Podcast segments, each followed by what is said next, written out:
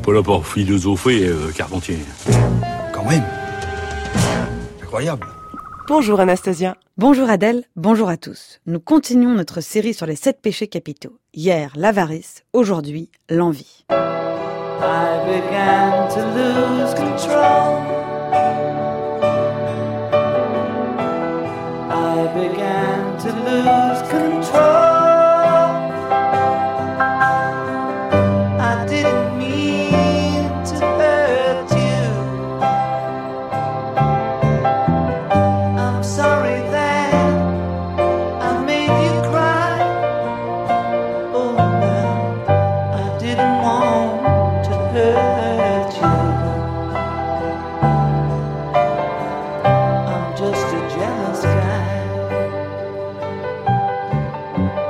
C'est Jealous Guy de John Lennon alors qu'il était avec Yoko Ono.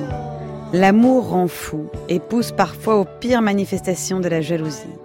Mais l'envie comme péché ne se réduit certainement pas à la jalousie amoureuse. C'est aussi la rivalité et la convoitise. Posséder l'autre ou posséder ses qualités, c'est bien. L'envie est toujours liée à un désir d'avoir. Dans leur histoire des péchés capitaux au Moyen Âge, Carla Casagrande et Silvana Vecchio rappellent que les exemples bibliques sont légions meurtre d'Abel par Caïn, vente de Joseph par ses frères, livraison du Christ par Judas à Pilate. Les actes de l'envieux s'expliquent, selon Jean Chrysostome, parce que chez lui domine une adhésion gratuite et désintéressée au mal. L'expression est violente, mais elle prend tout son sens si on pense au tableau La monomane de l'envie de Géricault. La vieille est de face, mais elle regarde en biais toute dans les détails du visage, cette expression de cupidité insatiable, de méchanceté gratuite mise à nu. La bouche est crispée, le regard est fixe, les yeux un brin exorbités. Selon le théologien Jean Cassien, l'envie est le péché le plus difficile à soigner. Elle est d'abord souffrance, douleur pure, péché sans plaisir, en contradiction en cela avec tous les autres vices. Elle est vice corporel, douleur étrange, provoquée par le bien des autres. Thomas d'Aquin qualifie les enjeux en ces termes. Je cite. La haine peut être une extension de l'envie, dès lors que la tristesse conçue de la supériorité des autres s'amplifie, jusqu'à leur vouloir du mal. L'insupportable supériorité des autres, qu'elle soit réelle ou fantasmée, transforme l'envie en haine. Au cinéma, le phénomène est parfaitement illustré par le film Gladiator de Ridley Scott, où Commode, interprété par Joachim Phoenix, doit composer avec le fait que son père Marc Aurel entend confier l'Empire au général Maximus, et non à lui. Tu ne seras pas empereur.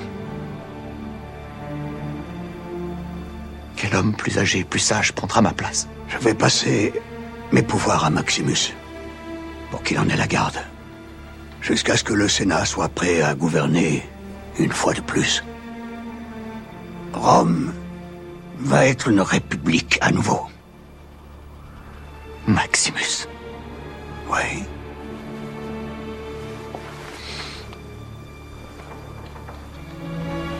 Ma décision te déçoit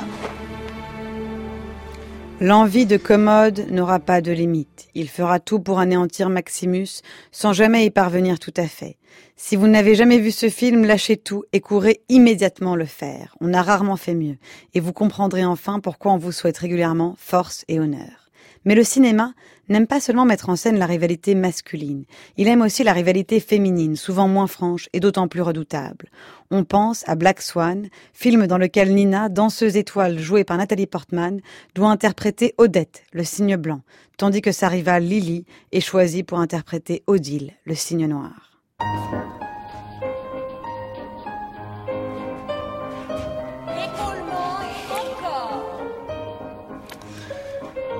Tu as vu sa façon de bouger? Imprécise, mais sans effort. Elle ne truque pas. Long les bras. Oui, super. ok, c'est très bien. On recommence. Depuis le début. Tout le film se concentre sur l'évolution de l'envie, de la jalousie de Nina qui la consume, chaque jour un peu plus, et finit par la rendre totalement folle. En littérature, la figure ultime, c'est bien sûr Othello, dans Shakespeare. L'intrigue est simple. Un prestigieux général, Othello, épouse en secret une femme, Desdémone, fille d'un noble vénitien. Iago, L'homme de main d'Othello fait tout pour ruiner leur mariage et conduire son maître à sa perte. Pour y parvenir, il lui fait croire que Desdémone le trompe avec Cassio, un jeune lieutenant. Le plan fonctionne si bien qu'Othello finit par tuer sa femme, puis se suicide en apprenant sa méprise.